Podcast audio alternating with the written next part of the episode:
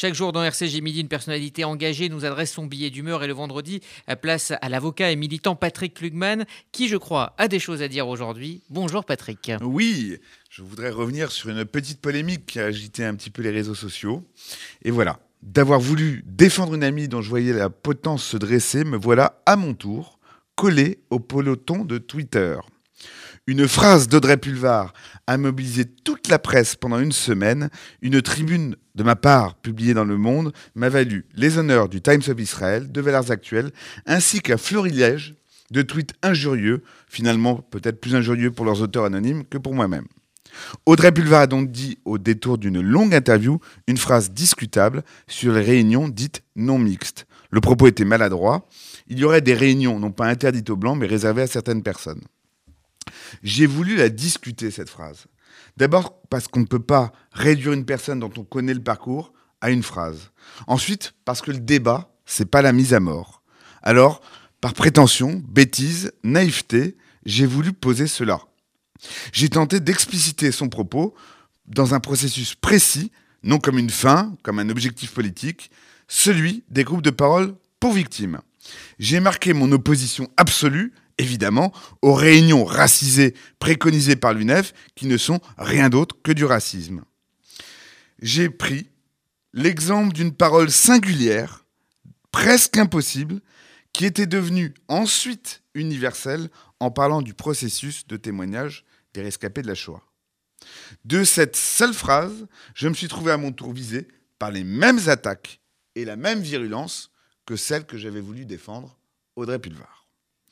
Mais dans le lot des critiques, je suis obligé d'entendre celles des amis sincères et des gardiens du temple de cette mémoire, dont je suis aussi comptable, et qui n'ont pas compris cette comparaison avec la Shoah. Pour ce motif, je regrette d'en avoir fait usage. Pour autant, puis-je vraiment être assimilé pour cette prise de parole à un indigéniste, à un raciste, racisme et indigénisme que je n'ai cessé de combattre et de dénoncer voilà Rudy, les attaques reçues n'invalident pas ma tribune. Elles la confirment. Que reste-t-il de Charlie quand chaque prise de position entraîne une peine de mort numérique immédiate suivie d'une injonction de se taire?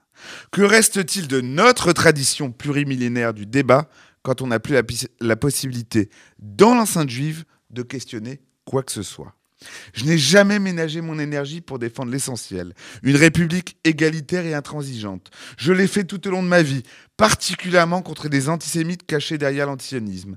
J'ai toujours dénoncé les propos et attitudes totalitaires, où qu'elles se situent sur l'échiquier politique, de l'extrême gauche à l'extrême droite. Mais je le fais avec une sensibilité de gauche dont je comprends que je devrais me sentir coupable. Et je constate que tout se passe comme si l'extrême droite avait gagné une bataille idéologique avant de la gagner au plan politique. Elle peut tout dire et elle ne devrait répondre de rien. Alors je le dis, ici, je continuerai de m'élever à chaque fois que je verrai une personne pourchassée par une meute. Je continuerai en revanche de m'expliquer chaque fois que je verrai pas ou mal compris et chaque fois que cela sera nécessaire. Mais je continuerai de plaider contre la haine, d'où qu'elle vienne. Alors à ceux qui veulent bien m'écouter, et depuis longtemps, je devais, je crois, ces explications. Mais à ceux qui ont voulu, par le vacarme, le mensonge, l'intimidation, me contraindre au silence, qu'ils sachent qu'ils ne font qu'accroître ma liberté et ma parole, et surtout ma liberté de parole. Bonne fête à tous et à la semaine prochaine.